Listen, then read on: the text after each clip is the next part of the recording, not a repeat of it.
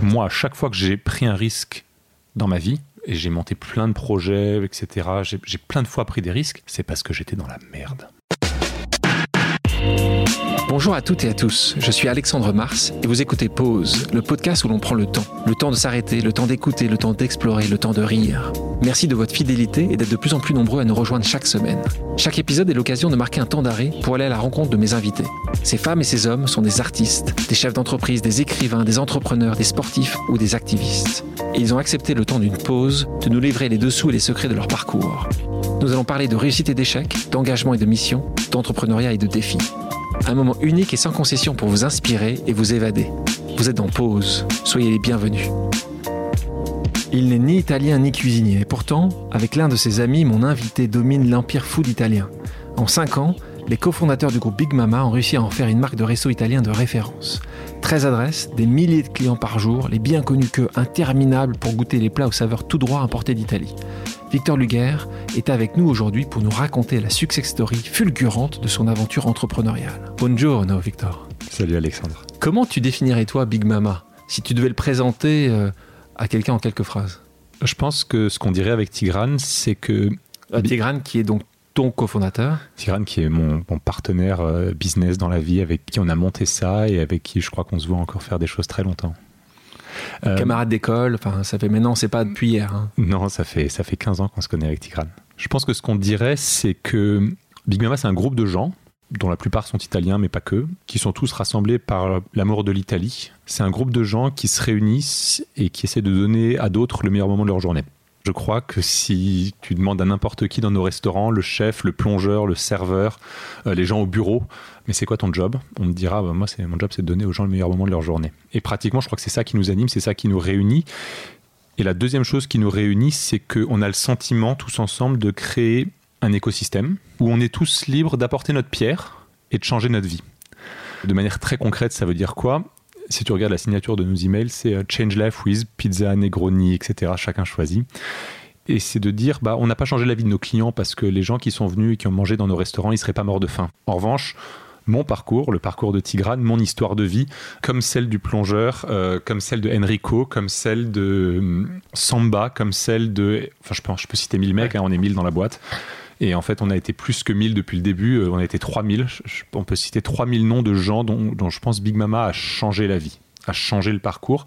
Et ça, c'est ce qui nous anime le matin parce que, évidemment, au-delà du plaisir, de la fierté, de l'excitation de créer un lieu, de créer un plat, de créer une recette, de trouver un produit, de le partager, ça, c'est ce qu'on fait au quotidien.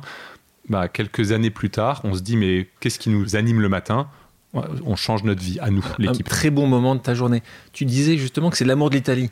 Ni toi, ni Tigrane, vous avez des gènes italiens, euh, toute l'équipe, parce que tu disais la plus grande partie sont italiens. Est-ce qu'il y a des gens dans l'équipe de direction qui viennent de là-bas? Et pourquoi l'amour de l'Italie il y a une raison où vous êtes retrouvé sur ce sujet-là Ou est-ce que c'était peut-être une, opportunité euh, marketing, business ou pas du tout?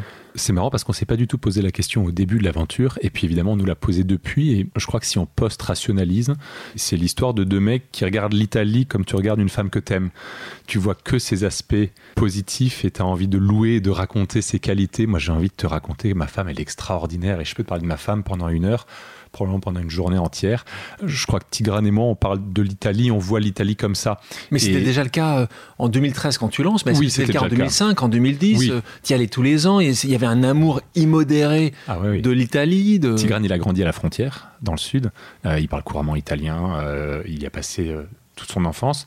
Et moi, j'y ai passé des tonnes de vacances, des moments en famille. Mon père a toujours bossé entre la France et l'Italie. Il, y a un, il y a un vrai déménageur commun au départ. On parle d'italien, on connaît le pays, on a le goût du jambon de Parme et la différence avec le jambon San Daniele, je l'ai, c'est, imprimé dans mon palais depuis l'enfance. Quand vous le lancez, parce que c'est vrai que l'entrepreneur que tu es et que vous êtes avec euh, Tigrane, vous lancez, et normalement on essaie d'avoir une idée un peu différente des autres, parfois trouver de l'innovation, en particulier dans les années où vous lancez, euh, début des années 2010 on est dans la tech, il y a plein de choses qui sont en train de se passer. Et vous allez, vous, dans un domaine où il y a déjà quantité de pizzerias. Enfin, il y en a 50 000, je crois, en France. Enfin, des chiffres sont considérables. Qu'est-ce qui s'est passé dans votre tête pour vous dire on va faire différemment des autres on va gagner sur un marché qui est déjà plus que pris par des milliers et milliers d'autres entrepreneurs? Explique-nous ça. Alors on est dans un podcast sur l'entrepreneuriat, donc je vais pas embellir la réalité, je vais raconter les trucs comme ça s'est passé. S'il te plaît. Parce que parfois il y a des gens qui ont quelques années de moins que nous et qui viennent nous voir et qui nous disent Ah mais c'est incroyable, vous avez de la vision.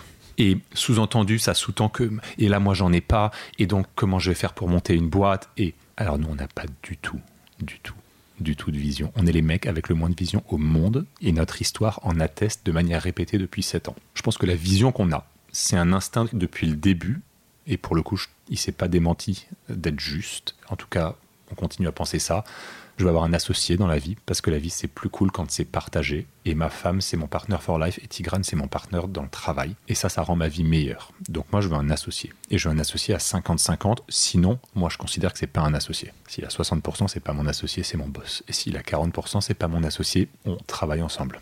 End of quote.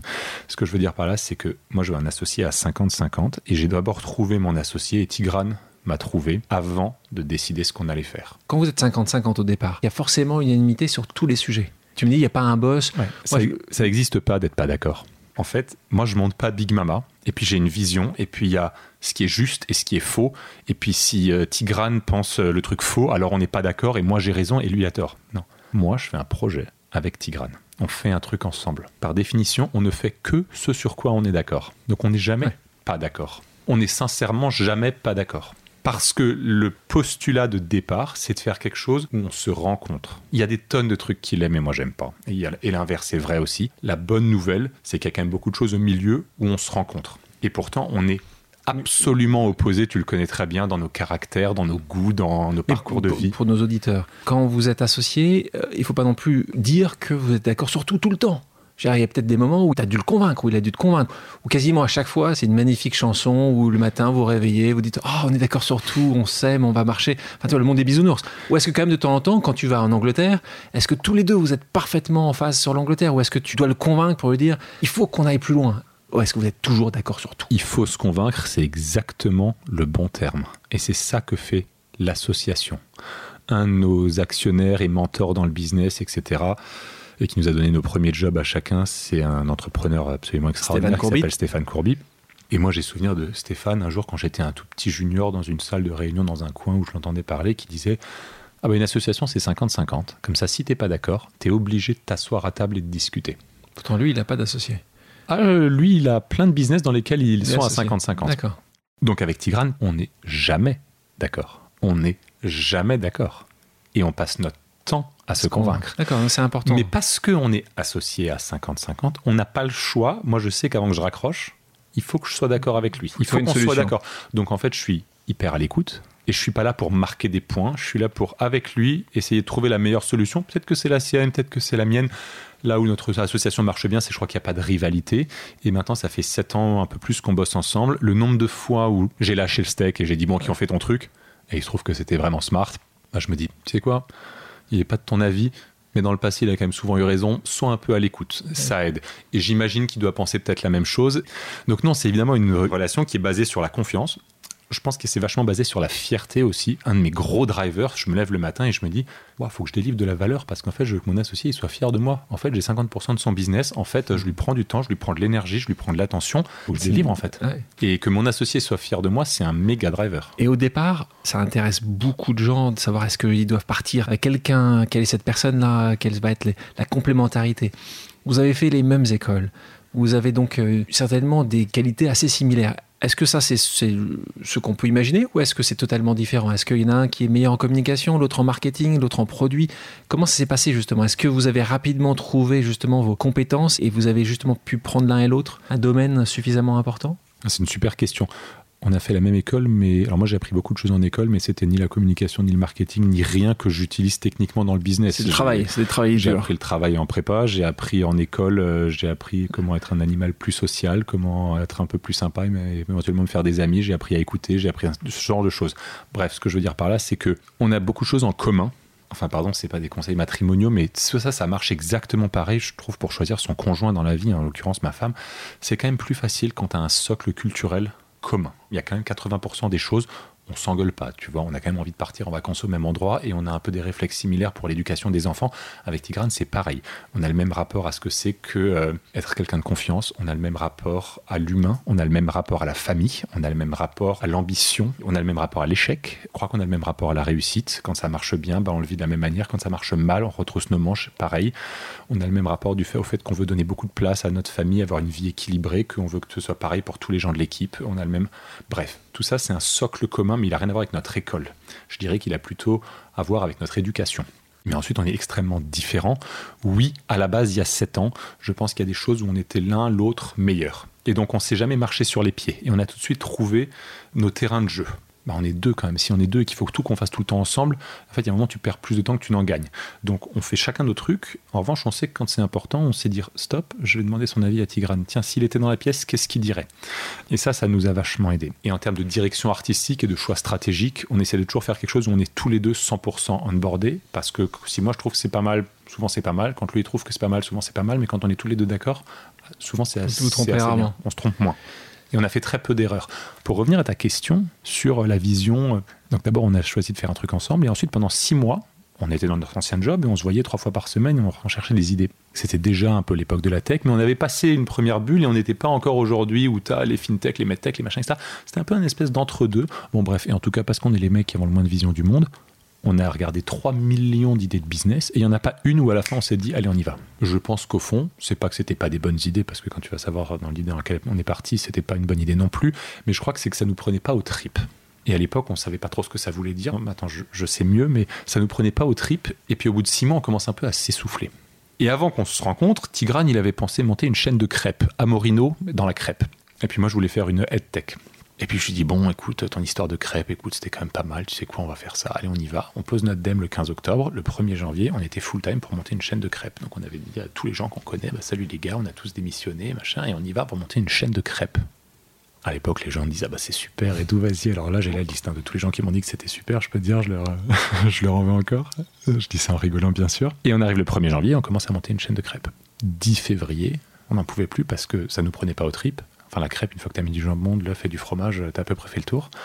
Donc ça nous prenait pas aux tripes. Et en plus, il s'avère que c'est vraiment un mauvais business. On pourra y revenir, c'est pas le sujet d'aujourd'hui. Pour toutes les gens qui tiennent des crêperies, euh, c'est Bah, pas un très bon business. c'est pas un très bon business. En tout cas, il y en a des bien meilleurs. Et en Quand plus, tu as un bon business, tu parles en marge et tu. C'est ça, je suis. alors je parle de tout sauf de la marge parce que D'accord. la crêpe c'est connu, il y a une excellente marge, Ah, mais en fait il n'y Y a pas pas de repeat, euh, personne achète du vin, euh, personne organise son anniversaire dans une crêperie, euh, personne n'a envie d'aller fêter euh, la crêpe, c'est vraiment un truc mais ça, ultra fonctionnel. c'est intéressant. Quand Tigrane te convainc de cette idée-là, il n'y a pas eu d'études de marché. Vous qui avez fait les écoles qui forment justement des gens qui font des études de marché, vous avez pris la crêpe comme euh, c'était un peu voilà la dernière idée. on, on veut vraiment se lancer, on veut C'était un peu ça. entrepreneur. C'était un peu ça parce qu'en fait on était un peu dans la merde parce qu'en fait euh, c'était après 2008, euh, c'était un moment, c'était bref, Enfin, c'est- vous avez tous les deux. Enfin là, on est à des moments où toi, tu es directeur général adjoint d'une start-up qui était très visible à ce moment-là. Tigrane, lui, il travaillait justement. Tu Ah, le c'est le bras droit de. Stéphane. Moi, j'étais Stéphane chez. Manager, effectivement, c'était Vous n'étiez pas à plaindre. Pourquoi quitter Vous avez non, alors, je vais, pardon, je, Ouais. je- je vais te raconter la vraie histoire. Moi, chez My Major, je sentais que je voulais changer. C'était pas ma boîte. J'avais déjà le plus gros job de. de- J'étais Ouais. le premier salarié de la boîte. Et voilà. Ça allait jamais être ma boîte. Je voulais changer. À l'époque, je commençais à envoyer des CV à droite à gauche. Euh, J'envoie un CV. Twitter s'installait en France. Le DG de My Major, je me dis tiens, je pourrais peut-être lancer Twitter. Mais les mecs n'ont même pas voulu me donner de rendez-vous. J'ai été pistonné pour à la fin avoir un rendez-vous. Les mecs ont été polis. Au bout de 10 minutes, ils m'ont dit super monsieur, merci, au revoir quoi. Mais pourquoi? Parce que que t'étais trop jeune, t'avais pas du tout d'expérience là-dedans. T'es pas un mec de la tech. parce que j'avais 28 ans, que j'avais un salaire de nabab et Ouais, que bah oui, euh, les mecs m'ont dit parce que parce que j'étais arrivé le premier salarié chez My Major et que j'avais de la chance mais les mecs ils m'ont dit mais enfin si c'est pour prendre un DG qui a un titre de DG qui a un salaire de DG etc tu sais quoi on va prendre un mec de 36 ans Ouais. et quand je me suis pris 5 ou 6 portes ben, je me suis rendu compte qu'en fait j'allais pas trouver de job et que si je voulais je pouvais retourner chez Orange pour être chef de projet euh, machin. Mais que et qu'en fait ça j'avais pas envie de ça en fait moi j'étais un peu dans la merde à l'époque euh, Mais avec un beau salaire. oui, d'accord, mais t'as 28 ans, t'es pas en train de t'endormir sur le salaire que t'as là. C'était pas ça le driver. Moi, j'avais envie de m'éclater dans mon job, j'avais envie de continuer à apprendre, j'avais envie de continuer à être hors de ma zone de confort. Oui, mais comprends bien, euh, Victor, pourquoi je te pose cette question-là, c'est qu'il y a beaucoup de gens aujourd'hui qui se positionnent comme ça en disant ils ont des menottes dorées, et qui pensent être dorées. Parfois, ils se disent bah, je me lance pas parce que, en effet, j'ai le bon salaire, en effet, j'ai le bon titre, en effet, c'est la start-up du moment, plein de choses qui peut. Ah, mais attends, moi, c'est ta question, c'est ma réponse. Et Je te dis ça parce que je, moi, à chaque fois que j'ai pris un risque dans ma vie, et j'ai monté plein de projets, etc. J'ai plein de fois pris des risques. C'est parce que j'étais dans la merde et que quand tu as des menottes dorées, bah, je suis désolé, moi j'ai pas la réponse pour ces gens-là parce que moi j'ai pas trouvé. Moi à chaque fois que j'ai pris un risque, c'est parce que, j'étais dans la merde. C'était pas terrible. Tu me sortes de là où j'étais. Et j'avais pas trop le choix. Et je voyais le mur qui se rapprochait. Et chez My Major je voyais le mur. Et, et avec Tigran on avait un momentum parce que lui aussi il voulait changer. Mais à un moment s'il changeait pas Stéphane allait lui retrouver un autre job dans le groupe etc. Et moi je voyais le mur qui se rapprochait. Et je me dis en fait putain si, si, là je rate le coche en fait je me retrouve demain sans associé. Ça fait un an et demi que j'essaie de sortir de monter une boîte. Là j'ai un associé. Faut y aller quoi. T'avais un autre associé en tête ou pas? Ou c'était Tigrane, ah Tigrane, Tigrane? J'avais Tigrane. Tout. J'avais Tigrane, j'étais full là-dedans. Parce qu'avant C'était les meilleurs potes ou c'était déjà les très bons potes euh, à l'époque de l'école? On n'était pas potes du tout. Pas potes du tout. On avait plein de potes en commun. Ce qui fait que par tous les potes que j'ai en commun avec lui, j'ai toujours su que c'était un mec qui avait des bonnes valeurs. d'accord. Euh, avec qui, il y avait une transitivité de la confiance. Dans la continuité des questions que posent souvent euh, les entrepreneurs ou ceux qui veulent se lancer, c'est le nom. quel nom prendre, comment le trouver, comment ça se passe. Toi, qu'est-ce qui s'est passé exactement pour trouver un nom qui peut paraître maintenant évident, euh, Big Mama? Comment ça s'est passé en 2013 Est-ce que c'était le premier nom que tu avais Quels étaient les autres noms qui étaient en finale? Raconte-nous un peu la, genèse de, ce nom. Alors depuis des noms, on en a trouvé des tonnes parce que tous nos restaurants ont des noms différents. Donc c'est pour ça, ça c'est une deuxième question. C'est, après les, des noms des, des restos. Donc on est, on est encore aujourd'hui habitué à ce process de chercher un nom. Alors déjà, moi je pense que c'est pas une très bonne question euh, de chercher son nom. Je pense que quand tu lance dans un projet, et ça nous arrive encore tous les jours, le nom, c'est, je vais pas dire que c'est le cadet de mes soucis, mais en gros, si le, nom de ton, le nom de ton restaurant. le fait qu'aujourd'hui. Mais même le nom de Big Mama, on s'en fout un petit peu. Big Mama, c'est pas un nom génial, c'est pas complètement nul, ça fait le taf. Et c'est là, mais c'est pas ça qui a fait que ça a marché. Ce qui a fait que ça a marché, c'est tous les autres trucs. Et quand je faisais des projets que j'étais plus jeune, j'étais très focus sur euh, ça va être quoi mon nom, ça va être quoi mon logo, ça va être quoi euh, ma carte de visite. En fait, je crois que c'est pas le plus important. Et pour les noms, aujourd'hui, sept ans plus tard, on est toujours autant à l'arrache qu'il y a sept ans. On se dit bon, alors c'est quoi l'histoire qu'on veut raconter et à quoi ça nous fait penser? Et on va se bourrer la gueule et entre copains et entre collègues et on écrit toutes les idées les plus débiles qui nous passent par la tête et le lendemain, on garde ça. Ça, c'est votre process aujourd'hui? De manière générale, dans le business, c'est notre process. C'est tu vas te mettre une caisse, tu as des idées complètement folles, tu, les notes. Tu te, laisses, tu te laisses aller. Tu les notes. Et le lendemain, tu les fais. Qui décide le lendemain?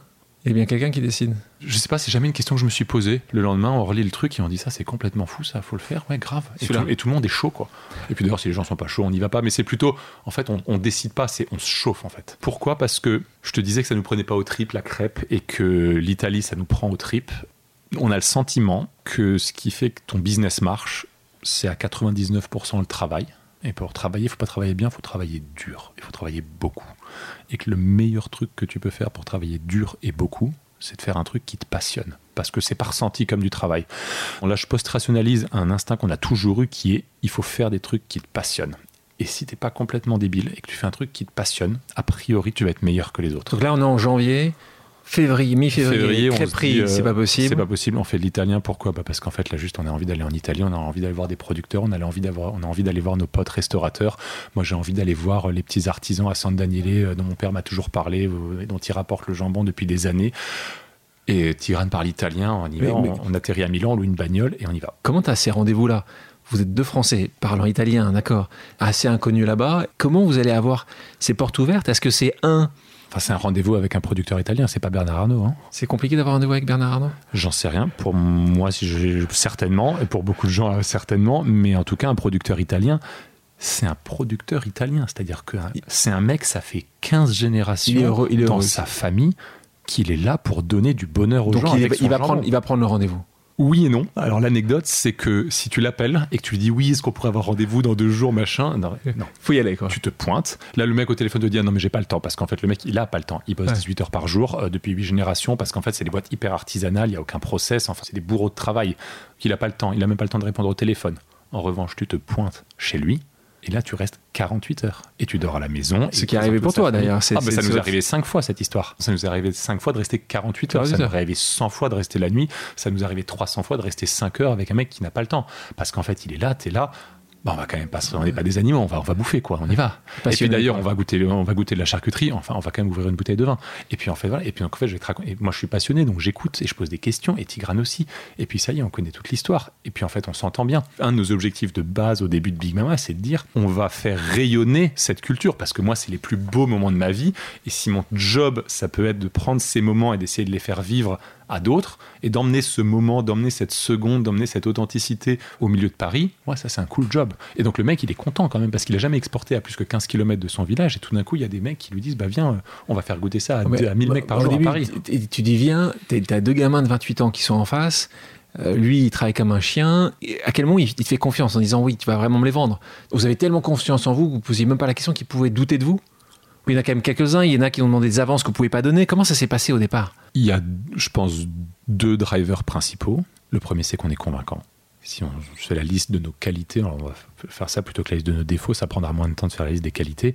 En tant qu'entrepreneur, on est des gens convaincants et on raconte bien les histoires et ensuite on les délivre et on les fait exister. Et donc la deuxième fois qu'on en raconte, c'est un peu moins une histoire, c'est un peu plus la réalité, ce qui va se passer et puis les mhm. gens nous font confiance. Je pense que ça c'est une de nos qualités. Il faut pas dire que c'est que euh, du travail ou de la chance. On a tous des qualités et des défauts. Je pense que ça, ça fait partie de nos qualités. Je pense qu'on est aussi des gens assez sincères dans notre approche et assez cash et les gens l'ont senti. Combien de personnes ont dit non, ça m'intéresse pas? Aucun. Aucun.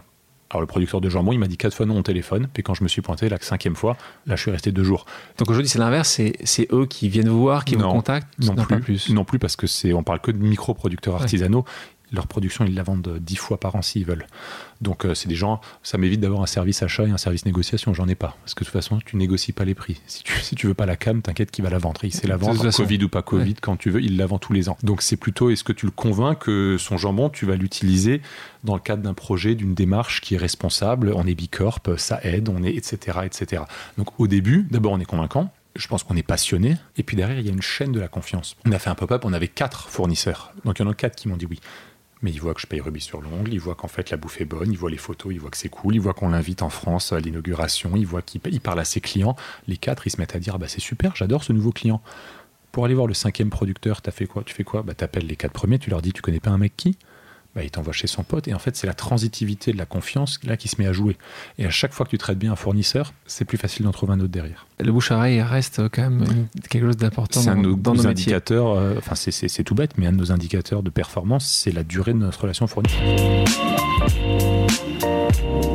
quand tu vas voir un entrepreneur et que l'entrepreneur met une somme qui pour lui est non significative, c'est beaucoup plus facile de lui faire prendre un risque un peu déraisonnable. Un fonds, il ne sait pas faire du déraisonnable. Euh, investir un million cinq sur Titi et Totor euh, qui ont 28 piges et qui connaissent rien à la life, c'est un peu déraisonnable. un peu déraisonnable. Toi et Tigrane, vous n'êtes pas chef, euh, et pourtant, dès le départ, vous vous basez sur des menus, sur quelque chose qui va plaire, qui va interpeller vos clients et vos clientes qui les a mis en place ces premiers menus? Je parle pas de maintenant, mais je parle vraiment à ce moment-là. Je peux faire deux réponses à ça. La première, c'est qu'on peut poser cette question pour à peu près n'importe quoi qu'on ait fait. Nous, on fait pas grand-chose. Notre premier job, c'est de trouver des gens meilleurs que nous à faire des trucs. Euh, ça commence évidemment par le chef, mais la première personne qu'on a recrutée chez Big Mama, c'était un directeur financier parce que c'est hyper important et qu'on voulait pas y passer du temps et qu'on voulait passer du temps sur ce qui impacte le client. Euh, mais qu'inversement, c'est quelque chose de très sérieux et très important. Bref, on se lève le matin avec Tigrane et on se dit, euh, on n'a pas assez de talent, il faut, trouver encore des gens, il faut, faire venir des talents, il faut faire venir des gens qui nous feront passer pour des cons, faut... c'est la base. Et on a toujours fait ça. Donc après, je peux parler de la relation avec les chefs parce que c'est la relation la plus passionnante, professionnelle que moi j'ai vécue de toute ma vie. Parce que c'est des gens passionnés, c'est des gens qui ont un caractère comme ça. Parce que le métier de chef, c'est un métier dur debout derrière le pass, tu bosses quand les gens s'amusent, etc. Enfin, c'est pas pour rien qu'il y a une culture assez militaire dans ce métier. C'est parce que c'est un métier, je vais pas dire que c'est la guerre du tout, mais c'est un métier qui, rugueux. Au-delà du fait que c'est dur, c'est physique. Donc la relation avec les chefs qui sont des gens passionnés, qui ont des caractères, qui ont des égaux sur la lune, qui ont, alors qu'en plus, quand dans la même pièce, t'as un chef du Veneto et t'as un chef de Naples, alors déjà, faut que tu gères ta relation de toi avec eux, toi, petit français, qu'est-ce que tu connais, mais en plus de ça, faut que tu gères la relation entre les deux mecs, c'est-à-dire que s'ils pouvaient s'égorger, ils le feraient, et en plus, il y a des couteaux de cuisine à moins d'un mètre. Donc, donc d'abord, c'est les chefs. Mais la deuxième partie de la réponse, c'est qu'on est passionné de ça. Tigrane, il vient d'une famille dans l'hôtellerie. Il a la culture de recevoir. Il a toujours fait des soirées chez lui. Il a toujours reçu les gens. Il est généreux dans son approche. Il est tactile. Il arrive, il t'embrasse. Il, il l'aime fondamentalement les gens, les recevoir et leur donner un bon moment. Il fallait venir au mariage de Tigrane, c'était incroyable. C'était pas du tout une surenchère d'opulence ou quoi ça, mais c'était une surenchère d'amour. Il a ça dans les gènes. Qui était le traiteur du mariage de bah, Tigrane Évidemment Biguin. Très bien. Et au mien aussi. Et, et moi je suis passionné de bouffe alors que je suis tout ce qu'il y a de plus alsacien. Mais depuis que je suis gamin, pour plein de raisons, j'aime la bouffe. Et à côté de ça, mon grand-père, qui était prof de gynéco, parce qu'il était prof de gynéco à l'époque, avait une cave de pinard incroyable, parce qu'il était passionné de ça, et que chaque fois qu'il accouchait une femme, son mari lui faisait livrer une caisse. Et moi, j'ai été biberonné euh, au pinard euh, depuis l'âge de 6 ans. J'avais d'abord le droit de sentir, puis de tremper le doigt, puis machin. Et tout ça, ça a développé mon palais. Moi, je suis passionné de ça, donc je suis pas du tout chef. Être chef, c'est pas faire un bon plat. Être chef, c'est faire un bon plat mille fois par soir. C'est très très différent. Être chef, c'est être le manager d'une équipe. Moi, je suis capable de donner mon avis sur un plat. Je suis capable de cuisiner tout ce qu'on cuisine chez Big Mama. Je cuisine énormément. Tu gères pas une équipe d'Italiens en cuisine si tu n'es pas capable de rentrer dans la cuisine, de prendre un couteau et de montrer comment on coupe, et de montrer comment on part, et de montrer comment on cuit, et de montrer comment on nettoie le four. Donc ça, c'est un sujet important pour les entrepreneurs aussi. Tu considères que pour bien manager, il faut quand même être capable de comprendre ce que ces personnes-là. Donc, euh, pour toi, un entrepreneur, c'est un vrai couteau suisse. C'est quelqu'un qui pourra aussi bien comprendre les chiffres de ton directeur financier, euh, la restauration, le client, le marketing. Tu penses que c'est aussi ça la définition d'un entrepreneur d'aujourd'hui? Elle est tricky cette question. Elle est dure parce que je veux dire oui et je veux dire absolument non aussi. Alors, faut pas se mentir, quand tu sais faire le job du mec que tu manages, c'est quand même plus facile. À tout le moins quand tu es légitime. Encore une fois, moi, je sais pas faire le métier de mon chef. Si le chef est malade, ça va être difficile pour moi de prendre sa place. tu comprends mais je comprends et je comprends la partie gastronomique organoleptique et je la comprends mieux que beaucoup. Et donc en fait, sur une partie de leur métier, je suis beaucoup moins compétent qu'eux, mais sur une autre, j'arrive à créer une forme de respect. Et ils ont aussi l'impression que je comprends leur métier, que je comprends ce qui est dur. Ça me permet aussi de ne pas être un manager injuste. Ça me permet de parfois dire, là tu dis non. Et je comprends pourquoi. Et je vais t'aider. Parce que mon job en tant que manager, mon premier job, c'est d'aider mes équipes. C'est pas moi qui le sers le café. Hein on fait 10 000 clients par jour, c'est pas Tigrane et moi qui apportons les assiettes, c'est notre équipe. Nous, on est au service de notre équipe. Bref, oui, ça aide. Et inversement, euh, un des travers que j'ai, que Tigrana, qu'on a en tant qu'entrepreneur et qu'on a à toutes les étapes de la boîte, c'est de parfois être euh, trop dans les détails, trop dans la technique. Et en fait, notre job, c'est de prendre de la hauteur et c'est d'être dans la boîte de demain, dans la boîte d'après-demain. Tu considères que c'est parfois ce que tu vois ou ce que les employés pourraient vous dire? Vous, vous, micromanagez encore un peu ou? Alors non, je pense que chez Big Maman, on ne nous dirait pas ça, non, parce que c'est plutôt pas notre travers. Non. Les investisseurs. Parlons un peu de ce sujet-là, parce que c'est un sujet aussi euh, important pour toute entreprise de trouver des financements en mettant de côté les, financements des banques quand les entreprises peuvent se le permettre ou leur modèle le permet. Euh, mais parlons ici plutôt de cette capacité d'aller euh, faire rêver des investisseurs sur un projet soit pas encore totalement défini, soit un peu nouveau, comme le vôtre. Une partie, euh, alors c'est pas très clair parce que les, les chiffres sont pas forcément donnés de votre côté, mais en tout cas, les informations qu'on peut avoir dans la presse, c'est que vous avez eu des parts, des investisseurs privés au départ importants, en tout cas, qui sont des entrepreneurs eux-mêmes, Stéphane Courby, Elie Koubi, Frédéric Bius ou, ou, Xavier Niel, qui sont connus en France. Ça, pour toi, c'est une part importante de votre succès au démarrage? Est-ce que ça vous a permis d'avoir des portes qui s'ouvrent? Est-ce que c'était juste de l'argent comme tu aurais pu en trouver ailleurs? Est-ce qu'ils continuent à vous challenger? Est-ce qu'ils sont, je ne sais pas, certains de ces personnes-là sont peut-être au, conseil d'administration de, Big Mama?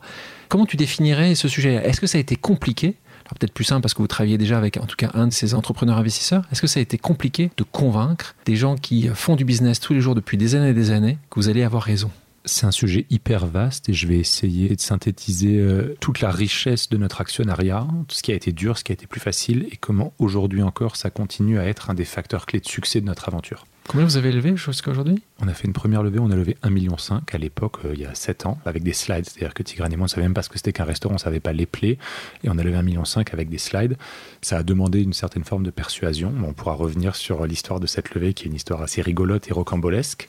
Ensuite, on a relevé un peu moins de 5 millions un an plus tard, parce que ça a très vite cartonné. On a été hyper surpris par l'engouement et on avait une dynamique RH qui était géniale, parce qu'on avait une équipe qui se constituait, tout le monde était là hyper excité et on était tous hyper excités. On avait envie d'avoir du grain à moudre pour toute cette équipe. Là, on a relevé euh, plus que ça il y a un an et demi avant d'ouvrir la Felicita, qui est un lieu énorme. Qui est donc un des plus grands ou le plus grand restaurant européen, Alors, si je dis bien compris. Je dis plus que c'est le plus grand restaurant d'Europe. Un jour, j'ai dit ça au Financial Times et ils m'ont dit Ah, super, c'est quoi le deuxième plus grand? Et je me suis dit Alors d'abord, je ne sais pas répondre à cette question. en plus, c'est quand même une super question. Ça me donne vachement envie de lire ce journal parce que moi, ils font un peu de. de...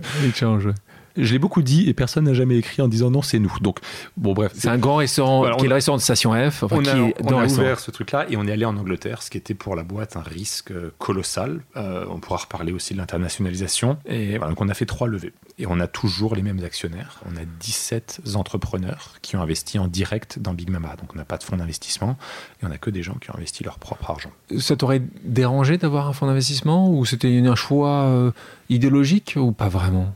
Ça s'est fait comme ça au début et je peux pas dire commencer d'avoir un fonds d'investissement à son capital parce que j'en ai jamais eu, mais je peux te parler de toute la richesse que ça a d'avoir des entrepreneurs. Mais c'était pas idéologique. Demain, tu fais une nouvelle levée, un fonds d'investissement voudrait investir, ça serait pas non absolu. Moi, je, je, pense que c'est comme tout. Je pense que si tu le fais intelligemment, c'est super. Moi, je connais plein de gens euh, qui ont très bien réussi, qui sont très heureux, qui ont monté des boîtes passionnantes, euh, qui ont toujours su mettre l'humain au cœur de leur projet et qui ont des fonds d'investissement à leur capital. Quelle est la première personne qui a fait le chèque? Le tout premier, c'est Stéphane Courby. Le premier chèque en banque, c'est Stéphane Courby. Alors, euh, techniquement, ils font tous le chèque au même moment, mais le premier qui a dit oui, je, je serai dedans, c'était lui. Et Ah on avait bossé avec lui pendant 5 ans. Tigrane, c'était son bras droit. Oui. Moi, je dirigeais une de ses filiales qu'on a emmené à l'époque de euh, 0 à 70 salariés dans 4 pays. Il avait de quoi avoir confiance, ça que tu dis. Je sais pas s'il avait de quoi, mais il nous, c'était un- connaissait. il nous connaissait un petit peu. Euh, et évidemment, quand on a un, ça aide d'en avoir un deuxième. Raconte-nous alors cette première levée, parce que là, tu nous fais saliver. C'est quoi l'histoire rocambolesque au Stéphane, ça départ s'est passé dans un ascenseur, c'est-à-dire que euh, moi un jour je suis allé voir mon patron qui est Michael Goldman qui avait monté My Major Company et je suis allé le voir, je lui ai dit euh, bah voilà je vais aller monter ma boîte avec Tigrane que tu connais. Tigrane le même jour il est allé voir Stéphane et il lui a dit bah, je vais monter ma boîte avec Victor que tu connais. Et Stéphane il a dit ah bah super bah je mettrai dedans quoi, vous viendrez me voir. Et ça a pris Mais il est- 4 il- seconde. Il n'est pas euh, Il a pas regardé les papiers, Il il n'est a pas mécontent de se dire tiens, euh, vous partez de. Euh, J'ai bossé Non, ce avec qu'il toi. a dit à Tigrane, c'est, euh, je pense qu'il l'a félicité. Il lui a dit moi aussi, hein, je bossais dans une super boîte et un jour je suis parti, j'ai monté mon truc et voilà. Et quand il y a des gens qui partent de chez Big Mama pour monter leur boîte, c'est, ça fait vraiment plaisir. T'en as quelques-uns comme ça? Il y a deux personnes qui ont été euh, la cheville ouvrière de cette boîte et qui sont partis, qui ont monté leur brasserie qui est ouverte maintenant juste à côté de East Mama qui cartonne. C'est génial. J'aime pas trop le mot fierté parce que je crois que c'est pas un super sentiment la fierté, mais ça fait plaisir et je suis hyper content pour eux et, et je suis content que ce qu'ils aient retenu de leur expérience et de leur temps chez nous, en au-delà de tout ce qu'ils ont apporté qui est colossal et qui a beaucoup manqué quand ils sont partis, bah, c'est qu'ils avaient envie de continuer à faire de la restauration, ils avaient envie d'être Mais entrepreneurs. le, le moment où il te dit je me barre, est-ce que tu es comme Stéphane à ce moment-là en disant je suis content pour vous? Ou au fond de toi tu dis mais quel bordel Qu'est-ce comment je vais gérer ça? Ou ce ce côté euh, bienveillant et positif reprend le dessus très vite?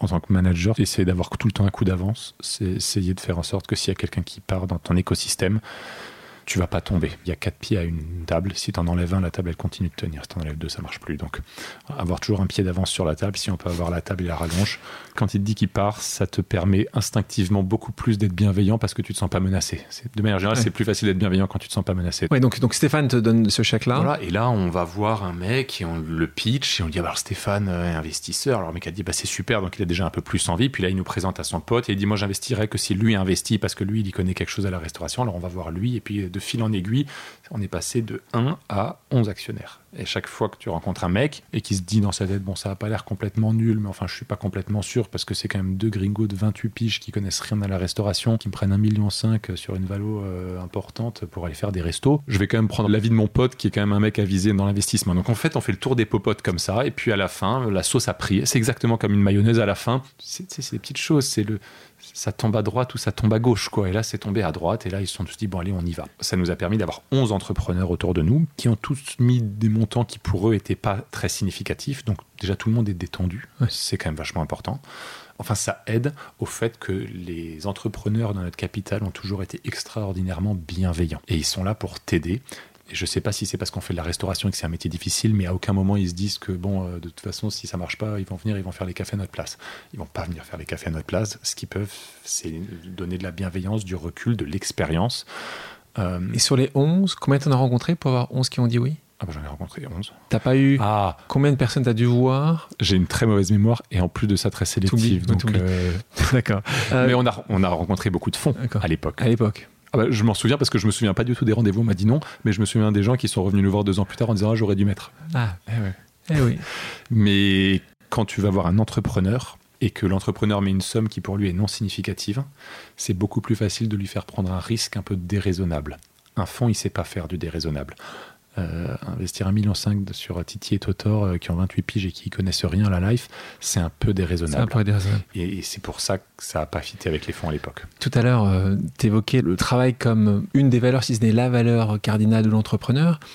Euh, Et c'est vrai que c'est des questions qu'on a régulièrement. Est-ce que c'est le travail? Est-ce que c'est euh, la chance? Est-ce que c'est l'équipe? Pour toi, quand tu mets tout ça, c'est c'est un mix de tout. Tu considères que la raison majeure, s'il y en avait une à sortir du lot, c'est le fait que vous avez travaillé plus dur? Je veux pas dire de bêtises parce que quand tu dis le travail comme ça, ça fait un peu euh, le mec a une vie de merde, il bosse toutes les nuits, alors que pas du tout. Tu travailles pas beaucoup alors, j'ai pas le sentiment de travailler beaucoup. Ma, femme, te dirait que je passe ma vie à bosser parce que, en fait, je suis tout le temps sur mon téléphone, tout le temps. En fait, je passe deux heures par jour sur Instagram à regarder de la bouffe. Euh, je considère pas ça comme du travail. C'est sympa comme métier, dis donc. ouais, mais enfin, t'es quand même encore sur un écran, donc c'est pas. Je préférerais être dans le jardin avec mes enfants. Mais ce que je veux dire par là, c'est que on n'a jamais eu si parfois, euh, quand on a fait un pop-up et que le premier jour on pensait faire 40 clients et qu'on en a fait 400 et que ça a duré deux mois et qu'on a fait la bouffe avec nos petites mains, si là on a beaucoup travaillé, là on bossait 18 heures par jour à faire un métier physique, mais ça, ça a duré deux mois. Et puis ensuite, quand on a fait un pop-up à Gordes et qu'on pensait faire 50 clients et qu'on en a fait 250 le premier jour et pendant six mois et qu'on avait une équipe de 5 et qu'il en fallait 25, si là on a travaillé beaucoup, mais ça a duré six mois. Et en fait, ensuite tu structures. Et si ton business model il est sain, si ce que tu fais c'est sain, c'est-à-dire que moi je vends des pizzas qui sont pas trop mauvaises, je crois, j'espère, à des gens qui ont envie de manger, et on le fait avec le sourire et la bonne humeur dans un bel endroit. Le monde est assez bien fait. Ce truc-là, à la fin, il est rentable. Et quand il est rentable, c'est-à-dire qu'il est capable de payer une équipe pour le faire. Et dès que tu commences à avoir un tout petit peu de volume et que tu n'es plus euh, en train de bootstrapper, en train de faire un MVP, un test, quoi, pardon. T'arrêtes de bosser comme un dingue. Il y a eu le Covid cette année, euh, quand on a lancé une nouvelle marque euh, en livraison. Toute l'équipe, on a bossé comme des malades mentaux. Et puis au bout d'un moment, y quand même une certaine quantité de travail à faire. Quand elle est faite, bah ça s'arrête. Ça redevient normal. Moi, j'ai jamais eu le sentiment de me faire mal durablement ou que ça empiétait sur mon bien-être ou sur ma vie perso, etc. Bien sûr, par moments, on a travaillé, mais enfin, n'importe qui, euh, et pas du tout que les entrepreneurs. Au contraire, on a tous des moments de bourre. Non, je pense que ce qui fait que ça marche et ce qu'on essaie de chérir au quotidien pour que ça continue à marcher, c'est l'humain, c'est l'équipe. Vous l'êtes très souvent, hein, Tigrane. L'équipe, c'est cœur, c'est clé, c'est ce qui vous permet de, de développer aussi souvent des nouveaux projets. C'est votre équipe. Ce que Tigrane m'a appris, je pense qu'il y a 7 ans, moi je me suis lancé avec comme objectif de faire les, restos les plus cools de Paris. C'était ça mon objectif, au fond de moi. C'était un peu un truc d'ego. Euh. Ouais. ça fait un peu pitié quand je le raconte comme ça, mais. mais Merci d'être honnête. Mais, mais t'as 28 ans, ah euh, t'es un gamin, euh, t'as jamais rien fait dans ta vie, t'as envie de faire tes preuves, t'as envie de montrer au monde que t'arrives à faire des trucs, quoi. Bon, et puis un jour, tu fais un resto. Alors d'abord, tu fais un truc, c'est de la merde. Et puis tu en fais un deuxième. Et puis tu fais un pop-up. Et puis un machin. Et puis un jour, tu en fais un. Et puis tu penses que c'est pas assez bien. Et puis tout d'un coup, il y a la queue. Et il y a un journal qui titre Le resto le plus cool de Paris. Super. De toute façon, demain, il écrira que c'en est un autre. Dans 20 ans, je vais pas raconter à mes petits-enfants que j'ai fait le resto le plus cool de Paris. à quel moment tu t'es dit ça, justement? Parce que cette mission que tu as quand tu crées, en introduction, tu nous disais que une des missions qui est devenue la mission, c'est de donner ce moment, un des moments le plus agréable de la journée. Euh, à quel moment tu t'es dit, ça peut pas juste être avoir le, la quatrième de couverture dans un magazine? Ah bah c'est le jour où dans la même journée on a eu la quatrième de couve et on a donné aux gens le meilleur moment de leur journée et qu'il y en a un qui m'a procuré une satisfaction hallucinante et il y en a un autre ça m'en a touché sans faire bouger l'autre. Soyons politiques. Comme dirait. comme dirait oui exactement. Ce que je veux dire par là c'est que quand tu les vis tu te rends compte des choses qui ont vraiment du sens et on se rend compte que les marqueurs du succès, c'est extrêmement fake et c'est extrêmement éphémère et que le bonheur, enfin, travailler dans la restauration, c'est un métier qui est infiniment gratifiant. C'est moi, j'ai travaillé dans la musique avant. Je me souviens être euh, dans une salle de concert avec des gens qui vibrent le concert. Alors, c'est pas moi qui étais sur la scène, de la même manière que c'est pas moi qui suis en cuisine, mais quand j'étais là et que j'avais participé à produire ce concert. Quel kiff. Mais, et c'est même pas la musique que j'adore personnellement, mais ça, ça te fait la chair de poule et tu te dis waouh, j'ai contribué à ça et à donner tout ce bonheur aux gens. Quand tu te promènes dans le resto en plein service, qu'il y a quelqu'un qui dit Ah, monsieur, vous pourriez, euh, on pourrait avoir un peu d'eau, un peu de truc, et là tu leur apportes et tu leur demandes ce que tu peux faire pour, et tu vois que ces gens sont en train de passer un super moment, et qu'ils disent Ah, mais vous travaillez ici Ah, bah oui, je, je fais partie de l'équipe, et toi, mais c'est génial, on adore votre restaurant. Oh, mais c'est, c'est, ça te nourrit, c'est un truc incroyable. Et même, même, en étant resté 30 minutes à faire la queue dehors, en fait.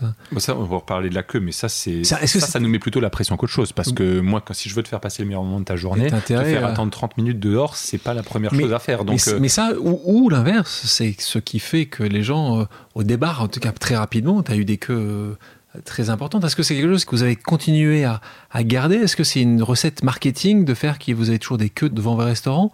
Ou pas vraiment? Ou justement, ton but, c'est quoi? Il y en a toujours un petit peu, qui maximum 5 minutes, 10 minutes? Quand tu as analysé ça, tu as analysé ça à quel point? On n'a absolument jamais, et encore aujourd'hui, encore aujourd'hui jamais. C'est-à-dire que la seule analyse que je fais, c'est que je regarde les feedbacks qu'on a de la part des clients, que ce soit en direct ou que ce soit à travers les réseaux sociaux, à travers TripAdvisor, euh, Google, Facebook. Et on voit que sur 100 euh, mecs mécontents, il y en a 95, c'est parce qu'ils ont attendu dehors. Comme notre objectif, c'est pas de rendre les gens mécontents, tous les jours depuis 7 ans, on se dit mais est-ce qu'on arrête? Est-ce qu'on fait autre chose Etc. Sauf que ce truc-là sous-tend notre proposition de base qui est de faire bon, pas cher. Servir avec le sourire dans un bel endroit. Faire bon dans un bel endroit, ça existe. Hein. Il y a plein de restos 3 Mac Michelin à Paris. Servir avec le sourire à Paris, c'est déjà un peu plus compliqué. Pas cher. Notre projet, ça a toujours été, ça continue à l'être et on se demande comment le faire toujours plus, de faire un lieu qui est démocratique, qui est populaire. Et populaire, ça veut dire qu'il y a tout le monde.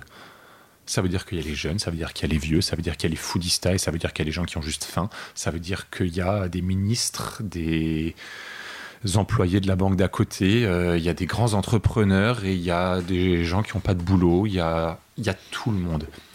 Il y a euh, la mère et ses quatre enfants pour le brunch, il y a des grands-parents. Ton, a... ministre, là, il fait la queue comme les autres. Tu, serais étonné. Un jour, ni Tigran ni moi n'étions à, à, Pink Mama, qui est un restaurant, un dimanche midi. Et notre équipe, c'est essentiellement des Italiens. Et l'âge moyen de nos chefs et de nos managers, c'est 23 ans. Donc c'est pour te dire l'âge du reste de l'équipe, c'est on est tous très jeunes. Ils sont tous très jeunes. Moi, et là, c'est plus mon âge. Et ils sont pour la plupart italiens. Donc ils connaissent pas du tout les stars françaises ou les gens importants, entre guillemets, français ou les, politiques. Et là, il est midi 40. Et là, il y a le manager qui met sur la boucle du restaurant. Vous connaissez ce mec En prenant une photo, photo. de loin d'un mec parce qu'il y a des gardes partout dans le restaurant. Enfin, il y en a, il y en a un dans chaque euh, cage d'escalier. C'est le Premier ministre. C'était Edouard Philippe à l'époque qui avait fait la queue avec ses quatre ou cinq gamins. Enfin, je crois qu'il a pas mal de, il a pas mal d'enfants et, sa femme et ils étaient là au restaurant. Ils avaient fait la queue. Et les mecs ont spoté que c'était quelqu'un d'important parce qu'il y avait des gardes du corps, en fait. Il t'aurait appelé avant, tu serais rentré plus rapidement ou pas? Alors, je pense qu'il n'aurait pas appelé avant parce que c'est un homme politique responsable, j'imagine, et qu'il ne veut pas utiliser ça pour avoir des passe droits. Pour monter un business, il faut lever du pognon. Et pour lever du pognon, il faut être capable de le rendre et d'en faire gagner à des gens, etc. Et en fait, le système aujourd'hui, il n'est pas très prêt à faire du capitalisme responsable. Les gens sont prêts à prendre des jets privés et aller à Davos et à dire qu'ils vont faire du capitalisme responsable. Mais la vérité, c'est que les gens sont pas très prêts. Et donc, c'est toujours un combat.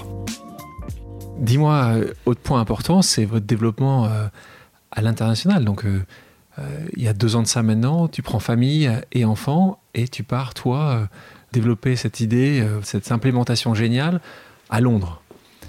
comment ça se passe à ce moment-là? Est-ce que qu'est-ce qui se passe dans ton cerveau pour faire ce jump? Et quelle est la différence de Big Mama à Londres par rapport à Big Mama à, Paris? Nous, on est parti à Londres et aujourd'hui, il y a quelques mois, Tigran est parti en Espagne, en, eh en Espagne en septembre. Donc, c'est quelque chose qu'on pratique et là, on, Tigran va en Espagne et on y va comme si c'était la première fois parce que c'est toujours très très différent. Qu'est-ce qui nous est passé par la tête? C'est toujours un peu cette histoire de faire les choses par passion. On a décidé qu'on allait aller ouvrir des restaurants à Londres, dans la ville la plus concurrentielle. La plus concurrentielle, ça veut dire que c'est quand même plus dur. Alors que le Brexit avait été voté sur un Excel, dans un business plan. Il n'y a aucun scénario où ça a une bonne gueule. On avait envie, parce qu'on a toujours été très inspiré la restauration telle qu'elle est pratiquée là-bas, qu'on avait envie euh, de se mesurer. On avait aussi envie de parler à cette clientèle qui est habituée à ces standards et qui nous permettait de faire des choses différentes. On avait envie de sortir de notre zone de confort. Tous nos restaurants ont des noms différents, tous nos restaurants ont des designs différents, des menus différents qui changent tous les mois. On a cette culture chez Big Mama de jamais, jamais, jamais rester dans la zone de confort. Parce que c'est là que tu t'endors, parce que c'est là que tu deviens mauvais, parce que c'est là que tu arrêtes de te renouveler et qu'on fait un métier qui recommence tous les midis et tous les soirs. Et si tu t'obliges pas à te renouveler en permanence, ça va pas marcher. Et la deuxième raison pour laquelle on avait envie d'aller à Londres, c'est que moi j'avais hyper envie d'aller vivre à Londres. Et ma femme aussi. Ça se tombe bien. Et c'est un projet qui est à la fois pro et perso. Et c'est pas à toi que je vais, je, vais raconter ça, parce que toi, tu l'as fait quand elle est aux États-Unis. Rodolphe Karl, qui est un de nos actionnaires de, Babylou, euh, l'a fait en allant en Allemagne. On, a tellement d'histoires autour de nous de gens qui. Tu sais pas quelle est la poule et quel est l'œuf. Est-ce que c'est parce que c'était pour le business, est-ce que c'était parce que c'était pour le perso, c'était les deux. Mais ce qui est important, c'est que comme c'était à la fois une démarche, c'était intelligent d'un point de vue business, mais c'était aussi une envie perso. Évidemment, quand tu vas à Londres, les 12 premiers mois, c'est pas que j'étais débordé de travail, c'est que j'ai jamais travaillé autant de ma vie. Mais tout était tellement neuf, j'étais tellement content de faire ça. Pour ma femme, pour mes enfants, c'était pas facile. Ma femme, elle avait un gros job ici qu'elle a dû quitter pour se retrouver à Londres. À l'époque, pas de job, etc. Tu fais des sacrifices d'une manière ou d'une autre, mais comme tu l'as choisi parce que tu vois aussi tout ce que ça a de positif, tout ce que ça apporte à ton couple, à toi individuellement, etc. Bah, tu vois que le côté positif. Et c'est pour ça que c'était, je pense, une super décision. Et Tigran, il avait hyper envie avec Erika d'aller en Espagne mélanger le pro et le perso. En tout cas, essayer d'aligner tes planètes pro et perso, c'est quelque chose qu'on trouve qui est assez smart. Ça, ça me fait penser au conseil d'un copain entrepreneur qui, vient de vendre sa boîte, là, un, type extraordinaire que tu pourrais interviewer ici, qui s'appelle Nicolas Rebou, qui a monté Shine et qui a fait des enfants beaucoup plus tôt que tout notre groupe de potes. Et je lui dis, mais attends, euh, mec, t'as ta boîte et tu fais des gosses et tout, ça doit te prendre un temps. Et il me dit, mais non, mais c'est génial. Ma boîte me permet de faire des gosses, mes gosses m'obligent à être un meilleur entrepreneur parce que ça m'oblige à déléguer, à prendre de la hauteur parce que bah ouais techniquement en fait je veux 10 heures de moins par semaine donc ça m'oblige à recruter des gens meilleurs que moi, ça m'oblige à et ça a été un, méga Kickstarter pour sa boîte. Autant d'exemples de euh, un déménagement, un enfant, de comment ton projet perso peut accompagner et nourrir ton projet pro dans ce développement, tu le dis toi à Londres, et encore une fois, pour y être allé, euh, c'est un extraordinaire succès euh, à vos deux, parce que vous en avez deux, et vous allez ouvrir un, troisième prochainement euh, à Londres. Donc maintenant, Tigrane qui est en Espagne et qui ouvre l'Espagne, qu'est-ce qu'il y a après? Moi, il y a deux endroits où j'aimerais vous voir. Un, New York, parce que tu parles de Londres comme un endroit où il y a de la compétition. Bah, New York, c'est euh, la même chose, ou, peut-être encore euh, mieux ou pire. Toi qui, vous qui aimez bien la compétition, c'est peut-être mieux. Est-ce qu'à un moment, vous êtes posé cette question de dire on part à l'assaut des États-Unis Est-ce que c'est prévu? Et puis l'autre point, c'est euh, quand vous voir en Italie? La boucle serait bouclée. Alors, c'est deux questions qu'on s'est beaucoup posées, et dans les deux cas, on l'a pas fait, on n'a pas prévu de le faire, mais on sait pourquoi en Italie, je vais me contredire, mais voilà, c'est mon privilège de dire des conneries. En Italie, c'est exactement pour la raison opposée de ce que je viens de dire. J'ai dit il faut faire les choses par passion jusqu'à un certain point. C'est-à-dire qu'en fait, faire des restaurants en Italie, on adorerait ça. On adorerait ça juste parce que j'ai trop envie de prendre l'avion ou le train et d'aller voir mon resto et d'aller passer quatre jours en Italie. Même y habiter même. Oui, mais, Rêve. allez, allez, trouver un job à Rome, c'est l'aboutissement de la vie d'un homme. C'est-à-dire que c'est la plus belle ville du monde, mais il n'y a pas de boulot. Donc si tu arrives en plus à être restaurateur à Rome, c'est le rêve. Le problème, c'est que pour le coup, le marché, le marché le vivrait pas bien. Nous, on fait bon et pas cher et authentiquement italien. Euh, authentiquement italien, les Italiens nous ont pas attendu. Pas cher, ils nous ont pas attendu non plus. Bon, ils nous ont pas attendu non plus. Servi avec le sourire non plus. Sauf que tu es dans un pays où 95% du business est au black. Sans, bref, sans parler de toutes les contraintes business, etc. Avant qu'on arrive à être compétitif sur ce marché, il va se passer longtemps. Oublions l'Italie. New York. New York. Un de nos actionnaires, euh, qui est célèbre pour sa boîte de téléphonie mobile, et qui est toujours de très bons conseils, nous a un jour dit, mais alors c'est quoi le plus gros marché dans le monde? Bah, C'est les États-Unis, alors euh, attaquez votre plus gros marché, vous mettez tous vos efforts là-dessus, au lieu de vous disperser, aller en Espagne, en Angleterre. ensuite, on a discuté, je ne sais pas si c'était la dernière conclusion de la, discussion, moi je ne suis pas dans la tech. Donc oui, c'est un gros marché les États-Unis, mais c'est pas le seul. Tu peux réussir dans la restauration sans réussir aux États-Unis, ce qui est parfois peut-être un peu moins le cas dans la tech. Deux, les États-Unis, ça a un impact terrible sur ton rythme de vie D'abord parce que tu es loin des équipes, tu bosses avec le décalage horaire, etc. Trois, parce que New York, c'est un tout petit marché. New York, je peux faire deux, trois restos, mais enfin, je peux faire trois restos à Bordeaux. Quel est l'intérêt d'être restaurateur à New York? C'est que le jour où tu es restaurateur à New York, derrière, tu peux faire 300 restaurants aux États-Unis. Bah là, on s'assied avec Tigrane, on va, on va bouffer un coup, on boit une bière, et puis on se dit, bon, je sais pas, c'est quoi toi ta vie dans les 15 prochaines années? Tu veux être dans le vol euh, depuis Newark pour Atlanta à 5h30 du mat pour aller développer ton 223e restaurant Big Mama aux États-Unis? Moi, c'est pas mon projet de vie. Moi, je monte pas Big Mama pour ça. Euh, je monte Big Mama pour que ça nourrisse ma vie et que ma vie nourrisse Big Mama et qu'on crée une équipe dont on soit fier. Et c'est ça que je raconterai à mes gamins dans 20 ans. Je leur dirais, bah, en fait, euh, on a monté Big Mama il y a 20 ans et puis et ça a changé ma vie, ça a changé celle de milliers de mecs. Donc on est, il y a un péché du bris à vouloir aller dans notre métier aux États-Unis. Dans notre métier qui est la restauration, et à Londres, c'est encore plus flagrant. Tous les restaurateurs ont envie de mettre un drapeau sur la carte et de dire Moi, j'ai mon truc à New York, euh, comme moi, j'ai mon truc à Tokyo. Nous, aujourd'hui, on ne sait pas faire. Il est bien loin, Victor de, 2012-2013, se disant euh, Je veux créer juste l'endroit le, plus cool de Paris. Quand je t'entends dire ça, et justement, c'est une question sur la mission. C'est quelque chose de très important pour vous. Euh, d'ailleurs, en 2019, vous êtes devenu le premier groupe de restauration en Europe à devenir euh, Bicorp. Mais c'est pas que ça. Je pense que faire les choses bien pour vos équipes est toujours essentiel pour vous. Vous avez d'ailleurs soutenu certains de vos travailleurs dans la démarche pour obtenir une régularisation de leur situation. En Angleterre, parce que vous faites euh, l'arrondi euh, sur les factures, c'est-à-dire que sur les notes, hein, sur les additions, puisque vous vous engagez sur les additions à rajouter un pound qui est payé par le consommateur euh, et vous les donnez à des organisations locales, puisque c'est ça l'objectif. Euh, d'ailleurs, Epic travaille avec euh, ton groupe en Angleterre. Là aussi, c'est quelque chose qui s'est construit au fil des années. Est-ce que c'était quelque chose qui vous paraît totalement évident parce que c'est de plus en plus demandé et c'est votre rôle que vous définissez ainsi en tant qu'acteur de cette société civile qui a un impact sur l'écosystème? Un peu comme tout à l'heure, je vais, je vais essayer de ne pas faire une réponse qui soit trop bullshit parce que c'est facile sur ces sujets de mission de dire des grandes phrases mais qui sont un peu vides. On fait des tonnes de trucs et on a toujours trouvé ça difficile d'arriver à le récapituler en une phrase. Et on s'est beaucoup inspiré d'Alain Cogent, qui est un type exceptionnel. exceptionnel. Et Alain, tu lui dis, mais alors euh, toi, tu fais des tonnes de trucs, comment c'est venu? Et il dit, ah bah alors un jour, il y a ce mec qui bossait chez nous. Je, pardon, je prends cette voix parce qu'il a cette voix de, de type ultra humble, alors oh. que le mec euh, renverse des montagnes. Et il dit, bah, un jour, il y a ce type qui était dans l'équipe et il vient du Brésil et il me raconte que dans sa favela dont il est originaire, blabla. Et puis du fil en aiguille, euh, Alain a passé tout l'été au Brésil à, à supporter la favela il a monté une, une charité là-bas. Et puis l'année d'après, c'était au Pakistan, et puis etc. Et il a toujours fait les choses de manière très empirique, un peu au fil des choses comme elles venaient. Et, on a décidé, peut-être faute de mieux, peut-être faute d'avoir une vista de malade, mais je le disais, je ne crois pas qu'on ait la vista, de saisir toutes les petites opportunités qui se présentent. Alors, et là, on ne saisit pas toutes, on ne les saisit pas toutes, et on va en saisir toujours plus, mais oui, on est Bicorp. Ça, ça nous aide à structurer notre action, parce qu'en fait, sauver le monde, c'est un peu vague, mais sauver le monde, quand tu as une note sur 100, bah, c'est facile de dire ok maintenant j'ai 85 demain je veux 86 après-demain je veux 87 pour ça il faut faire 18 actions. ces 18 actions tu peux les déléguer et les donner à chacun dans ton équipe.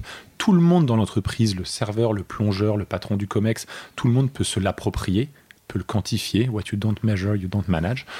On est Bicorp, mais oui, on. Mais, mais, restons sur, mais restons sur Bicorp parce que je pense que c'est aussi important pour tout entrepreneur qui nous écoute de se lancer dans cette. Euh, parce qu'il y a une évaluation à faire Bicorp avant que tu sois certifié Bicorp. Et comme tu le dis très justement, tu as un nombre de points et surtout, il te donne des axes d'amélioration potentielle.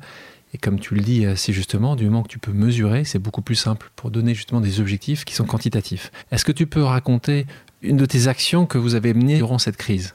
Je vais raconter une action qu'on a fait chez Big Mama. On a décidé d'arrêter d'avoir peur moment ça se décide? Parce qu'en fait, euh, j'ai toujours peur. Hein. On a rouvert il y a trois semaines, euh, ça va très bien, mais enfin, on vient de fermer la Catalogne. Hein. donc, euh, si demain matin on refermait Paris, je pourrais pas dire que je suis surpris. Donc évidemment, on continue à évoluer dans un univers business où faire des investissements long terme, emprunter de l'argent à la banque, c'est devenu très compliqué dans, notre métier. Où, il y a beaucoup de métiers, on n'est pas les seuls, hein, mais dans notre métier où on peut se faire fermer demain matin. On a essayé de décider d'arrêter d'avoir peur et on a repris l'offensive, on a repris des projets. On a cuisiné pour les hôpitaux. À aucun moment, je pense que ça a changé la vie euh, des gens dans les hôpitaux, ils ne seraient pas morts de faim. Alors oui, ça, donne peut-être un peu de lueur, mais ça a changé la vie de notre staff avant tout. En fait, euh, on se lève le matin et on va cuisiner pour les gens pour leur donner du bonheur et du jour au lendemain, on dit maintenant tu restes chez toi et tu peux pas sortir. Bah, en fait, quand euh, avec Uber Eats, on a géré la logistique de dire en fait maintenant, on va tout le monde va cuisiner chez soi. Et il y a Uber Eats qui va venir et qui va collecter dans 40 points dans Paris les 20 repas que chaque chef a fait chez lui parce qu'on avait tout le monde habite dans des petits appartements donc tu ne peux pas cuisiner pour 300 chez toi. Mais tout le monde cuisine pour 20 on collecte tout ça et on envoie ça dans les hôpitaux. Mais à la fin avec les petites rivières ça a commencé à faire pas mal de repas.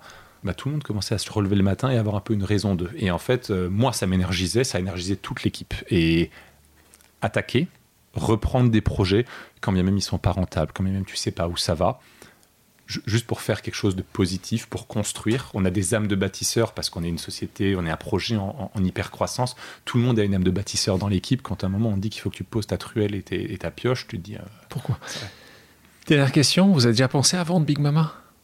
Tous les jours. Et je le dis volontairement de manière euh, hyper euh, choquante parce que je pense sincèrement que j'y serai dans 20 ans.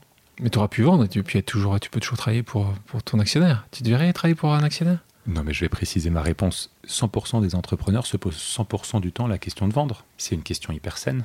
Parce que tu te dis super, et alors je vends, alors ensuite je vais faire quoi? Il y a quelques-uns, si tu prends Bertrand Thomas par exemple, et Mathilde, jamais ils se posent cette question. Pour eux, ils l'auront euh, jusqu'à la nuit des temps. Donc c'est peut-être un contre-exemple. Hein. Tu prends Eric Kaiser, même chose. Peut-être que c'est parce que je suis hyper rationnel, mais en fait j'ai l'impression que tous les matins, Peut-être que c'est parce que j'ai besoin de m'entretenir dans une illusion de, contrôle dans ma vie et je me dis que tous les matins, si je travaille pour Big Mama, c'est parce que je l'ai choisi. Et c'est probablement pas le cas parce que d'ailleurs, si je voulais la vendre, je sais pas qui l'achèterait, mais c'est pas ça la question. La question, c'est que qui peut acheter, Qui peut acheter euh, qui, peut acheter? Des millions de gens peuvent acheter des millions de boîtes. La raison pour laquelle on se pose la question, c'est de se dire pourquoi est-ce que je bosse chez Big Mama? Est-ce que mon job il continue à avoir du sens? Est-ce que ça continue à me nourrir? Ça m'oblige à me poser la question de qu'est-ce qui a du sens pour moi? Qu'est-ce qui a du sens pour mon équipe? Et une fois que tu as répondu au fait que si tu la vendais, bah, tu serais bien emmerdé parce que qu'est-ce que tu ferais demain matin?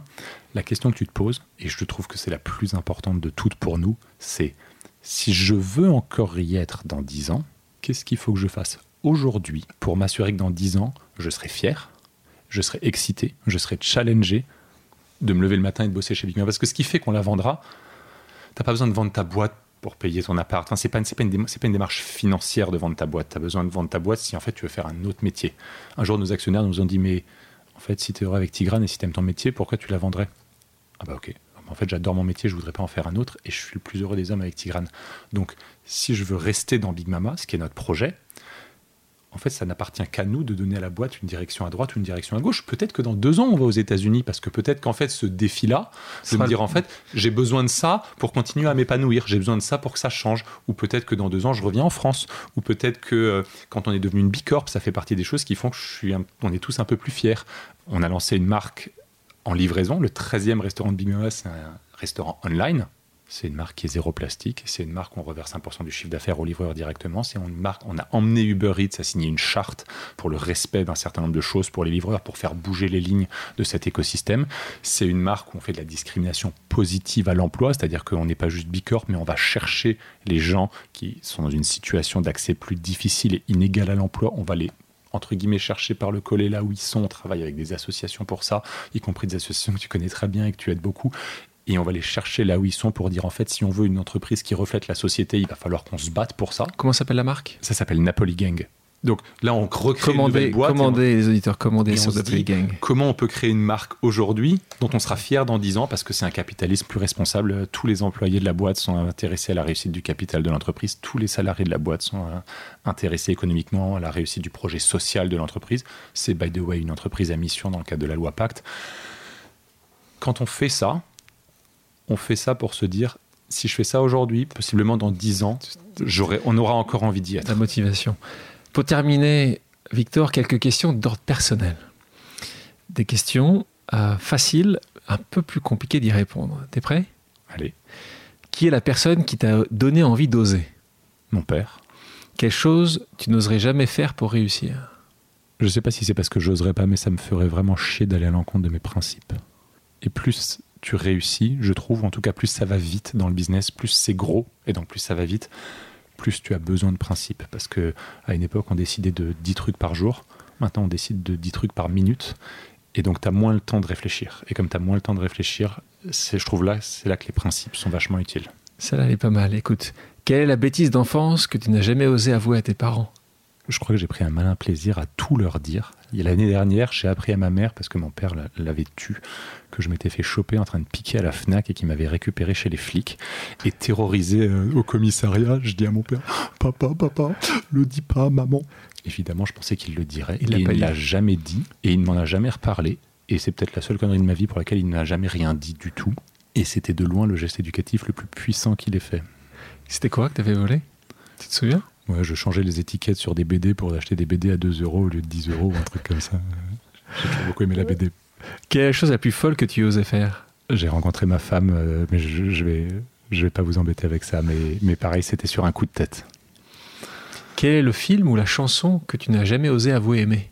Moi, j'aime les années 80, j'aime Eurythmics, j'aime les euh, manches longues violettes et les petits perfectos. Euh, voilà, c'est un goût de chiotte à mort, mais, mais j'aime bien ça. Qui est la personne à qui tu n'as jamais osé dire je t'aime? J'ai eu beaucoup de chance parce qu'on m'a beaucoup dit je t'aime quand j'étais petit. Et, Donc tu sais le dire Et je le sais le dire, je sais vraiment le dire. Qu'as-tu envie d'oser demain?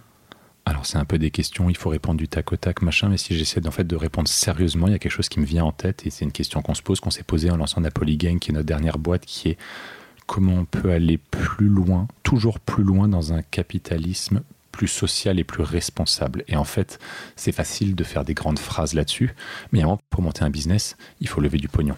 Et pour lever du pognon, il faut être capable de le rendre et d'en faire gagner à des gens, etc. Et en fait, le système aujourd'hui, il n'est pas très prêt à faire du capitalisme responsable.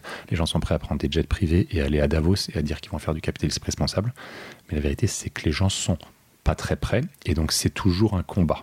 Et ça, ça fait partie des choses sur lesquelles j'ai le sentiment qu'on est allé un peu plus loin sur Napoli Gang et sur lesquelles j'espère que dans tous les projets qu'on va continuer à avoir euh, avec Big Mama, on arrivera à aller toujours un peu plus loin dans le partage de la valeur et d'en faire un écosystème où les gens qui investissent de l'argent en gagnent, parce que c'est le jeu, ma bonne Lucette, comme on dit, mais où, mais voilà, où tout ça se fait de manière toujours plus équilibrée. Très bonne réponse pour terminer euh, cette, ce podcast. Euh, Victor, merci d'avoir accepté mon invitation. Merci, merci beaucoup. Vraiment, merci pour cette tribune. Euh, merci à tous d'avoir écouté Ose, le podcast qui vous entraîne dans les coulisses de l'entrepreneuriat. Est-ce que je peux faire quelque chose? Pardon? Vas-y. Mon email, c'est victor.luger, l u g e r gmail.com.